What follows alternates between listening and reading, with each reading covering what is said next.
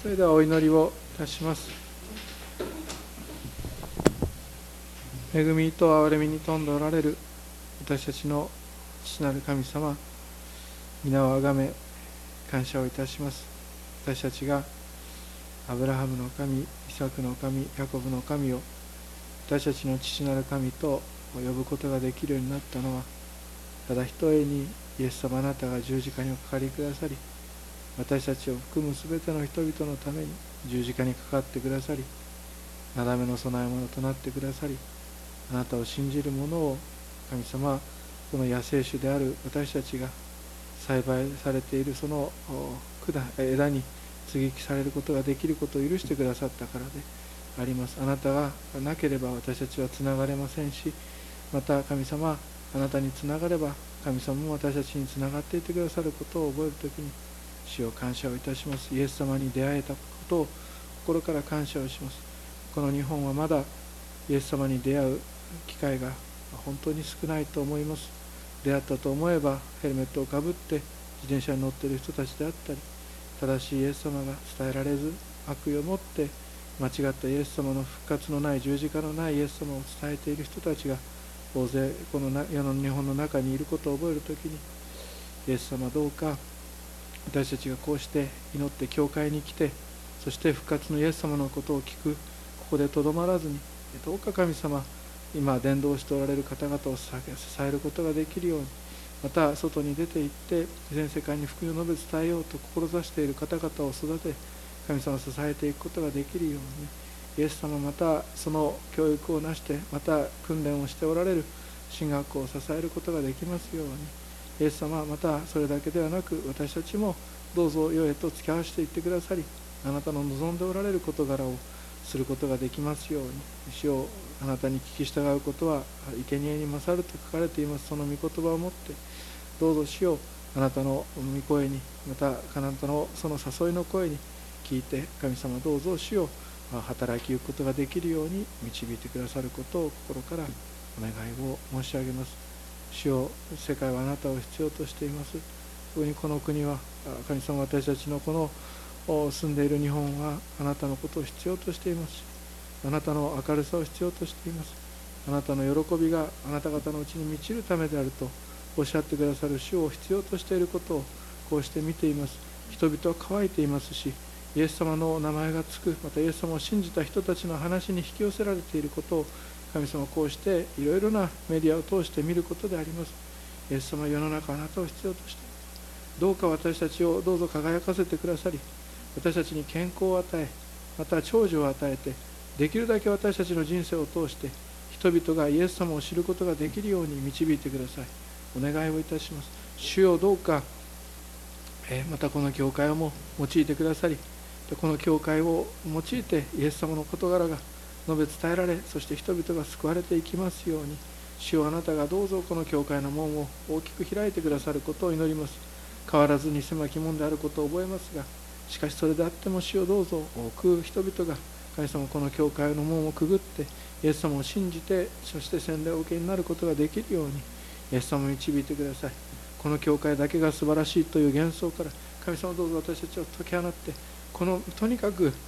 とにかく神様この名東区に80教会ありますけれども関わりの持たない教会も多くありますが主をどうぞそれらの教会をどうぞ祝福してくださりイエス様は東部地区80教会をどうぞ祝福してくださって神様人々が救われていきますようにイエス様を信じて救われていきますように導いてくださることを祈ります。あとは主をどうぞこれから開かれている聖書の言葉どうぞ私たちが蓄え食べて神様歩みゆくことを許してください。イエス・キリストのお名前を通してお祈りをいたします。アーメン。それでは第一コリントの今日は20節からですね。20節からを読んでいきたいと思います。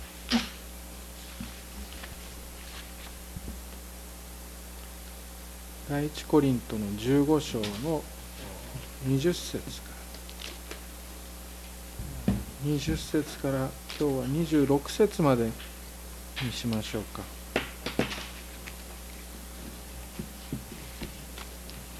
ろしいでしょうか、は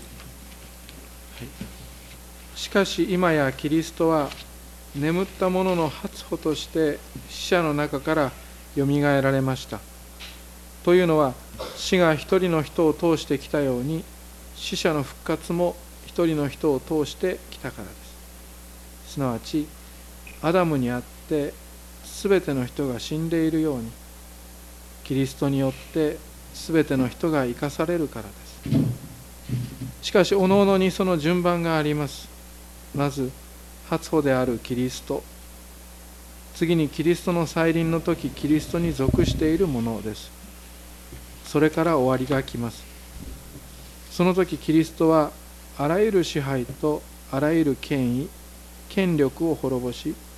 国を父なる神にお渡しになります。キリストの支配は全ての敵をその足の下に置くまでと定められているからです。最後の敵である死も滅ぼされます。ここまでで、えー、メッセージをしたいと思います。ずっとコリントの問題っていうのを解いてきてそして最後コリントに語られているその修正部分問題はコリント教会の中に復活を信じていない人々がいた。それもあのいわゆる霊の復活ではなくて霊が天国に行くというようなことではなくて体のよみがえりを信じていない人々がいたのだこれはもうちょっと後で明らかになりますが今日明らか明らかにできればと思いますけれどもそうした事柄がコリント教会の中に起こっていたのだということを見ていました。で先週先週かな？先週はあそのいわゆる私たちがこの地上の生涯を終えたらあとは真っ暗闇だって思ってる人っていうのは日本にはいるんですよね。で真っ暗闇で無だって思ってらっしゃる方がいる。で霊の存在を一回も考えたことがないのかなって思うようなことを平気で口にする方々がこの日本にはいるというのを私たちが人生を通して何人かそういう人々と出会ってきている時にもし真っ暗な闇や真っ暗な無が待っているのであれば信仰生活なんてのはしないでしょうっていう事柄がここにその前の先週ですよね語られていたことであります。私たちは復活があるから信仰障害を送ります。で信仰障害を私たちが送っている。ってその闇が待ってるんだったらもう本当にその信仰教会の中で信仰のことなんて語らないわけですよ。天国の話も絶対にしないし罪の許しなんて関係ないんです。真っ暗が待ってるんだって真っ暗が待ってるんだったら教会でどんな話するかって言ったらどうやったら人生うまくやっていけるかの話をするわけです。人間関係こうなったら良くなるとかビジネスこうやったらチャンスがあるとか。それは福音の中の一部であってでそれしか話さなくなってしまうようであればいけないわけですよね。福音が語られるイエス様を信じる罪が許される。そしたらビジネスがうまくいく。それはありなんですよ。だけどその福音の部分がなくなっていってしまう。復活がなければだって罪の許し体のよみがえり常しえの命の話なんてはする必要がないわけですから。どうせ真っ暗な無が待ってるんだからっていうふうになっていってしまう。というなるととなるとですよ。となるとまず最初にお伝えしておきたいのはじゃあ私たちは信仰生活をこうやって送っている。そして31節にあるように毎日が死の連続ですというようなところを通られる兄弟や姉妹方もいる。エペソで獣と戦う。そういうような事柄をパウロは味わっていった。そういった事柄をするのはなぜかっていうとそれは復活を信じているからなんですよね。で私は一つ励ましがあるわけです。それはあなたがこうやって信仰生活を送っているのはそれはなぜですかって聞くまでもないでしょう。あなたは頭で考えたことはないかもしれない。でもそれはあなたが復活を信じているからであります。真っ暗な闇が待っていると思っていないからであります。そして私たちはその復活とともに体のよみがえりがあり常しえの朝が待っているという事柄を私たちは賛美を歌いながら学んでいったり聖書を読みながら覚えていったりするわけであります。そうした事柄先週お話ししたのは先週名前言わなかったその教えの名前を言わなかったグノーシスって言いますけど霊肉二元論でグノーシスで霊が体の中に閉じ込められているから解放してあげようっていう考え方ですね。異端なんですがでグノーシス主義っていうんですけどもその、まあ、ギリシャギリシャの哲学だけじゃなくて仏教にもあります。それは先週話したと思いますがグノシス主義ではないんだよっていうことを話しました。体の復活が救いの福音なのだということを教えたことであります。そして今やキリストは眠った者の初歩として死者の中からよみがえられましたっていう言葉を持って先週のメッセージを終えたと思います。今日はそこから始めていきたいと思いますがしかし今やキリストは眠った者の初歩として死者の中からよみがえられましたというふうにして書かれています。初歩っていうのは一体何か？私たちはもうもう分かってられる兄弟姉妹方もいるかもしれないしなんとなく、初歩って響きがいいなって思ってられる方もいるかもしれないので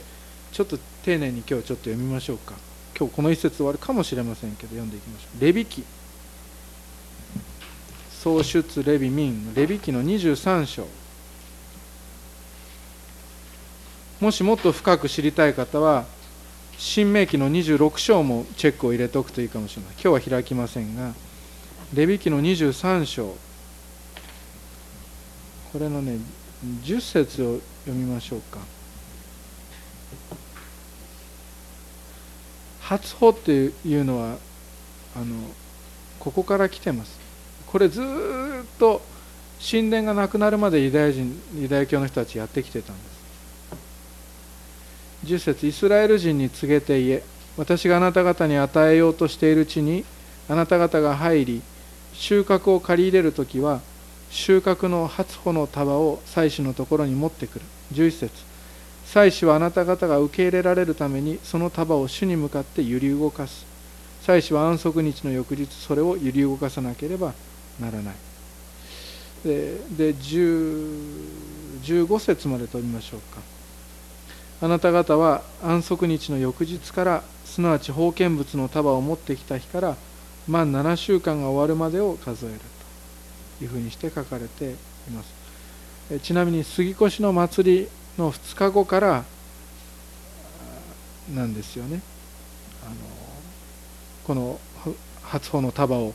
捧げる。それをまあ7週間が終わるまで捧げ続ける、まあ、ペンテコステ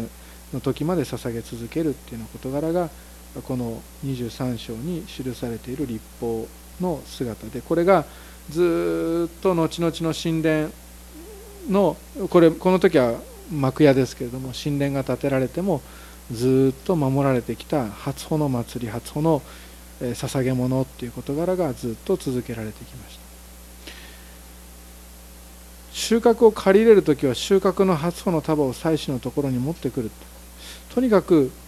その与えられた収穫の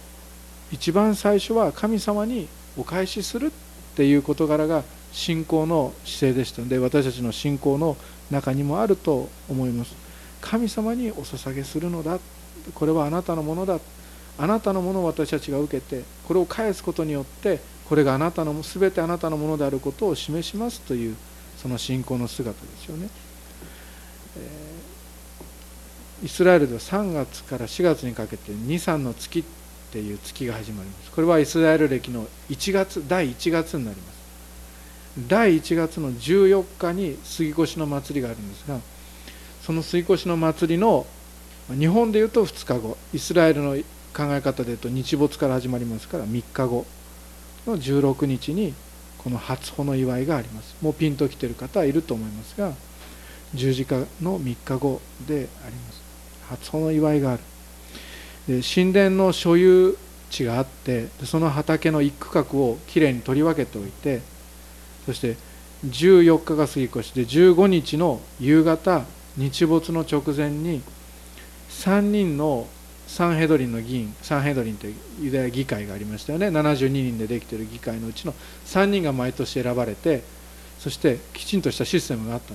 で3人が選ばれてサンヘドリンの議員が釜と籠を持つんです。で籠の中に釜を入れて釜っていうのはあの草を刈る釜ですね。釜を入れてそして出かけていく。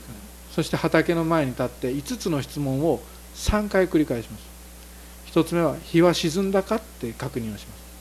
日が沈むと16日になるからです。日は沈んだか鎌は鎌は持ったか籠の中にあるかこの安息日にその安息日のうちに準備をしたか今狩るべきかっていうことを3回繰り返して全部に対して「はい」と答えていきます。そして今狩るべきかと3回目問われた時に「はい」と答えて大勢の人が見ている中で刈り取りを始めます。そしてその買ったその麦ですね大麦をですね神殿のところに持って帰ってそしてその実を振り落とすさっきの利べきに書いてありましたけど振って揺り動かして振り落としていきます。そして出てきたこのものをもみをの殻をですねもみ殻を焼くために火にかけて焼きます。そして燃えた灰を風で吹き飛ばして実だけを残す。残った実はその場で粉に引き引かれてそしてふるいにかけられてそしてあのサラサラの状態にしていきます。祭司がチェックをするっていうのがあの昔のユダヤのあの何立法じゃなくて立法の解説書の中に書かれています。どういうふうにしたかっていうと祭司が手を突っ込みます。素手を袖をまくって手を突っ込む。パッていた時にこの砕けちゃんと砕けてない実がついてたらダメなんです。だから本当にサラサラな状態まああんなケーキの上に乗せる粉砂糖のようなところまでいかないと思いますけれどもでもサラサラの粉にしておくっていうことがそれに対それにオリーブオイルとそれから乳香と混ぜて香りをつけてそしてそれを火で焼きます。なぜ火で焼くのか火で焼くと煙になりますね。それが立ち上って主に捧げ物となるからであります。これがここで書かれているもうパウロはもう嫌というほど知っている。そしてこれを聞いている人たちもおそらく理解していたであろうコリント人で学んで覚えていたであろう初歩という言葉の意味であります。初歩最初の収穫を神様に返すっていうことはさっきも言いました2回同じこと言いますけどこの出てきた全ての収穫は今目の前に広がる小麦小麦色のこの黄金の収穫は全てもともと全部あなたのものですけど私たちにあなたがくださった。ですからこの発をあなたにお返しすることによってこれら全てはあなたのものなんですっていうことを意味していました。旧約ではもっと厳しくって動物の最初の遺語も捧げなきゃいけませんでしたし人間の遺語が生まれたら長男ですよね。長男や長子が生まれたらどうしてましたかっていうと火で焼いたかっていうとそれはイスラエル許されてないんです。火をくぐらせちゃいけない。何をしたかっていったら必ずあがなったって書かれてる。あがなったって何かを身代わりにしたっていうことなんです調子が出てきた調子とそれから初物それをもう全部主に一度捧げたのであります。そうすることでその他の全部が神様のものだっていうことをはっきりと表すためであったということでした。初歩を捧げるっていうのはつまり一言で言えば全体を捧げるっていうことと同じなんですよね。意味はこういうことですよね。だから全体の中の一部を捧げれば神様のものになったっていう印になることでありますから初歩が捧げられれば残りのものも神様のものになったという印になることを表していました。これが分かるともうちょっと読みやすくなります。読んでいきましょうか。しかし今やキリストは眠ったものの初歩として死者の中からよみがえられました。つまり眠った者たちっていうこの死者というその畑の中から復活する穂が出たっていうことなんですよね。その穂が出てそして神に捧げられた神のもとに行ったということが書かれています。コロサイの一章の18節には「巫女は初めであり死者の中から最初に生まれた方です」っていうふうにして書かれています。もう一回言いますね。巫女は初めであり死者の中から最初に生まれた方です。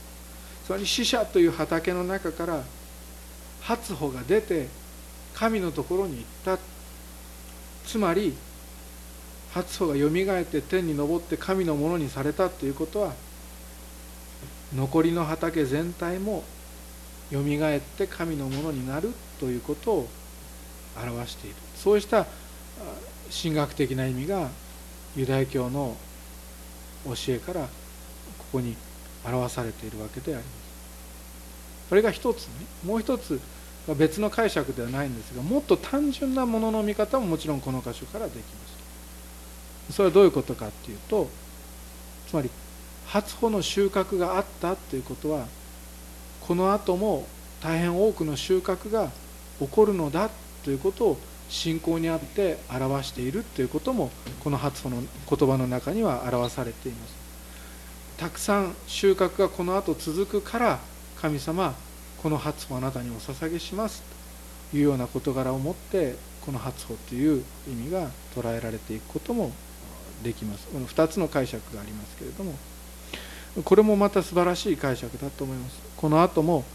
大変多くの収穫があるのだという意味です。つまり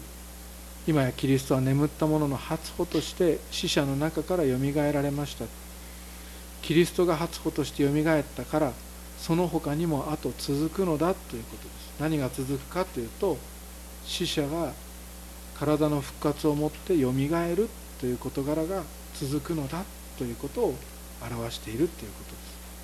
す。そしてその数は膨大である。一粒の麦もし死なずば一粒にたらん。しかしもし死なば多くの実を結ぶべしというふうにして多くの実が結ばれその実が結ばれるっていうのはただ救われてクリスチャンが増えるというだけの話じゃなくてそのクリスチャンがよみがえっていくという復活のその実りをもたらすのだそれが初歩の復活なのだということを今日ここで覚えていたいと思います。私たちは思います。どのぐらいなのか。どのぐらいなのか。そこには黙示録の7章9節に黙示録の7章9節にこう書かれています。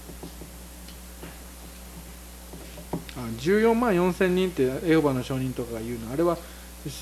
ちゃんと黙示録の7章をもう一回読んだ方がいいですよね。ああいう人たちは。イスラエルの子孫のあらゆる部族のもので引用されている14万4千人。その後9節ですよ。私は見た。イスラエルじゃない人々はこうです。見よあらゆる国民部族民族国語のうちから誰にも数えきれぬほどの大勢の群衆が白い衣を着シュロの枝を手に持って御座と子羊との前に立っていたと書かれています。何人ですか？って言ったら誰にも数えきれないほどだと。聖書は教えてくださっているわけであります。発本に続く収穫というのはイエス様お一人から生まれる収穫というのは誰にも数えきれないほどの大勢の群衆なんだということであります。それが御座と子羊の前にやがて立つようになる時々導かれてお話をします。ここに私たちが乗っているんですよっていう私たちがやがて衣を切る。それも私たちはいろんな国民の方が日本にはいらっしゃいますけれどもしかしその中から私たち同じ白い衣なのかそれぞれが見て部族違う部族だって分かる衣なのかそれは関係ないかもしれない。国語は違うって書いてありますから同じ民族の中から違う国語の人たちもいる。そういった違いをもパッと見分けることができる神様の御業がそこになされているのかもしれません。しかし白い衣を着ることは決まっていてそしてシュロの枝を手に持つことも決まっていてそして神の御座とそして御子イエス様の子羊の前に立つことができるということ。そしてヨハネがその姿私たちの姿を見てこの人たちは一体誰ですか？どこから来たのですか？彼らは大きな観難から抜け出てきた者たちでその衣を子羊の血で洗って清くしたのだっていうふうにして語られる事柄を私は見るかもしれないし見れないかもしれない。しかしそうした事柄をこうして黙示録の中から見ているのであります。その畑復活の畑っていうのは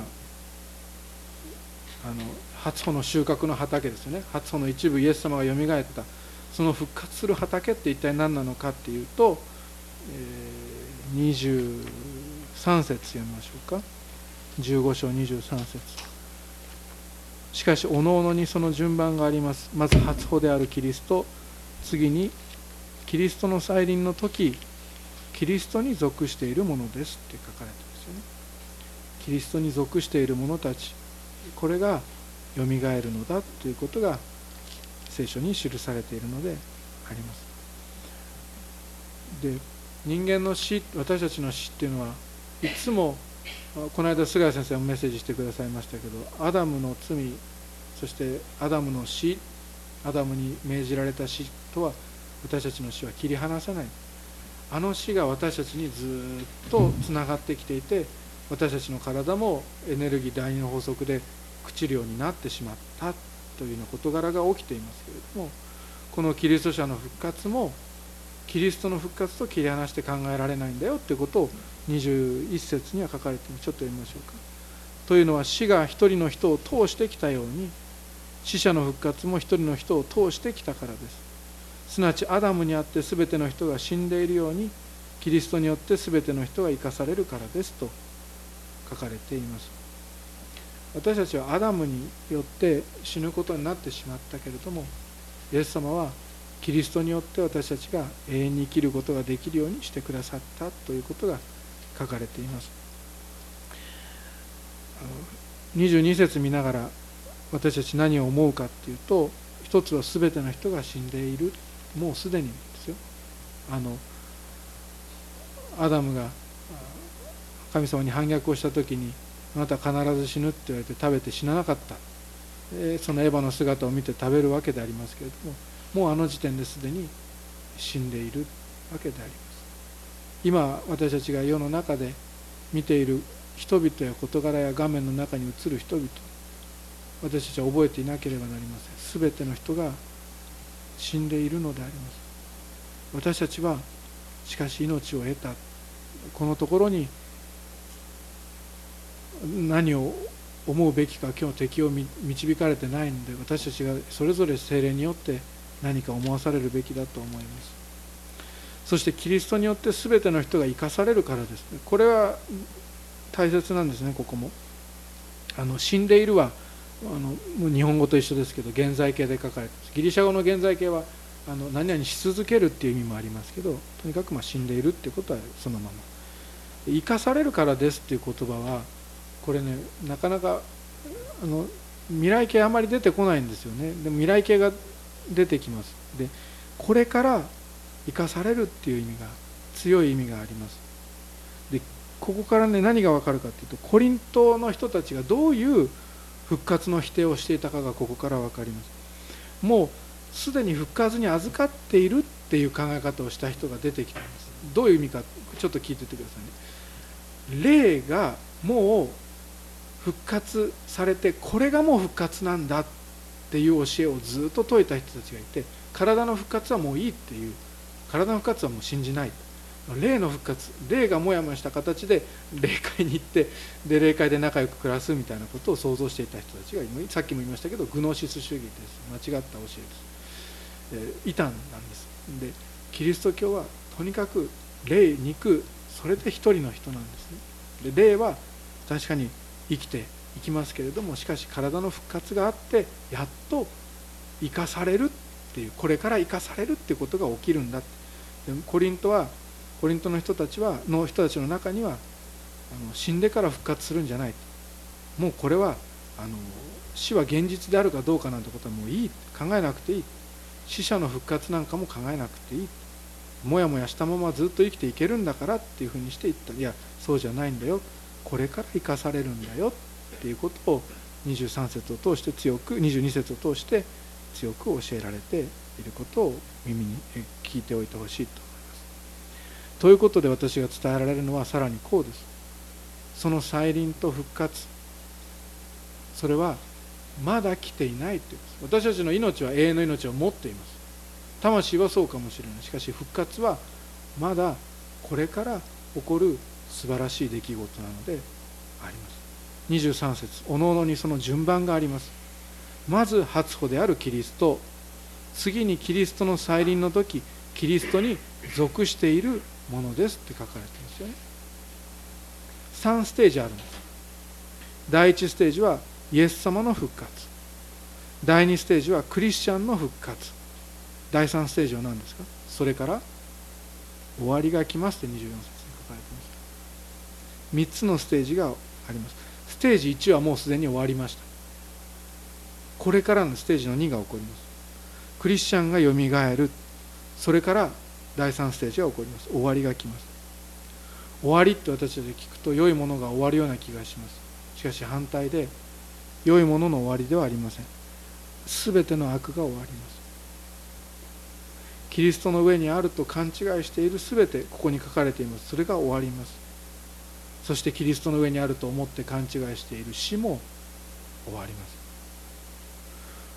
復活を信じていなかったコリントの人たちはキリストの復活を信じていなかったし自分の復活も信じてなかったしそれからこれから起こるステージ3の解決も信じていなかった。そういう人たちは全ての人たちの中で最も哀れな存在だ19節に書かれていますけどそうした事柄がコリントの中に忍び込んでいたのだということです。私たちはキリストの復活を信じていますしクリスチャンの復活信じていますし私の復活ですよね。自分の復活も信じていますしそしてその復活した自分が住むところには全ての悪がなくなっているという全ての解決を信じているのであります。24節読みましょう。それから終わりが来ます。その時キリストはあらゆる支配とあらゆる権威権力を滅ぼし国を父なる神にお渡しになります。キリストの支配は全ての敵をその足の下に置くまでと詩篇の110編ですよね定められているからです。最後の敵である死も滅ぼされます。ここからまたさらに27節から広がっていきますけれども今日感謝をしたいと思います。私たちの上にあると思って偉そうに振る舞っている死がさらばです。敗北を喫してキリストの前にひざまずき人々を死から解放していきそして私たちもその中に入っているということを今日感謝をしていきたいと思います。お祈りをいたします。天のお父様皆をあがめます。私たちは突発的に起こる死への恐怖やまた神様死との戦いに神様全身全霊を捧げたりすることがあります。しかしそうした生き方ももちろんあるでしょうけれどもしかしあなたはすでに世に勝ちそして今度は最後の敵である死を滅ぼそうとして今こそ勝利を取ろうとしておられることを覚えて感謝をいたします。イエス様あなたの勝利はもう決まっていて死は負けますし悪魔と悪霊は燃える炎の中で永遠に滅ぼされていくことを神様あなたは約束してくださっています。その将来が見据えられている人生に私たちは招き入れられることができましたことを感謝します。どうかこの福音が私たちの明日の生き方を変えていきますように導いてください。いやいや今晩から私たちをもどうぞ導いてくださるようにお願いします。特に弱さを覚えておられる方や恐怖の中におられる方々福音で抱きしめてくださるよ